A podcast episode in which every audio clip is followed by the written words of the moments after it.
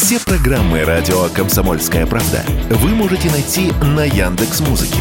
Ищите раздел вашей любимой передачи и подписывайтесь, чтобы не пропустить новый выпуск. Радио КП на Яндекс Музыке. Это удобно, просто и всегда интересно.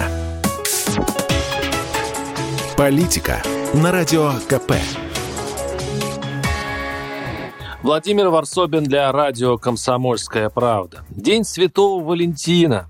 Все у нас как всегда. Политика опять ругает мужиков, толпящихся в парфюмерных, мол, подкаблучники поддались западному влиянию. Есть же наш православный, одобренный, заверенный день семьи Петра и Февронии. Пока, конечно, никаких запретов на февральские сердечки нет, но опять-таки традиционно, по своему обыкновению, из Госдумы показалось богоугодное лицо Милонова, чтобы аккуратно проклясть бесовские обычаи. Но на этот раз Милонов сказал любопытную вещь. Цитирую. «В отсутствие пропагандистов, активных коммерческих западных сетей, день Святого Валентина уйдет сам. Праздник это должен быть духовным, а если ты будешь вместо Пасхи отмечать День Кулича, то никакой истинной радости не будет, полагает Милонов. Мол, торговые сети специально раскручивают праздник, чтобы увеличивать продажи. Что, дескать, порочно, не по-русски, не по-нашему у нас, дескать, праздники натуральные, естественные.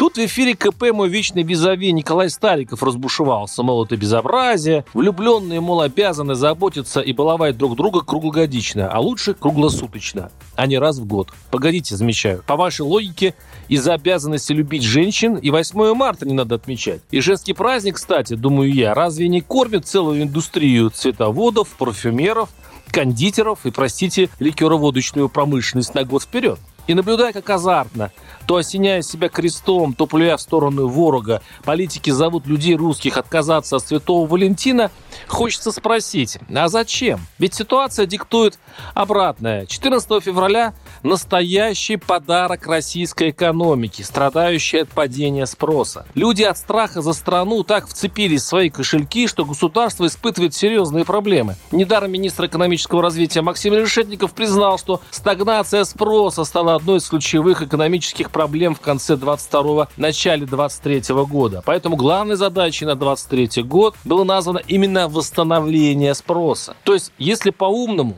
государство надо самому раскручивать День Святого Валентина, чтобы живить торговлю, чтобы переполнились рестораны, рынки, торговые центры, чтобы пошла по венам экономики, наконец, спасительная денежная кровь.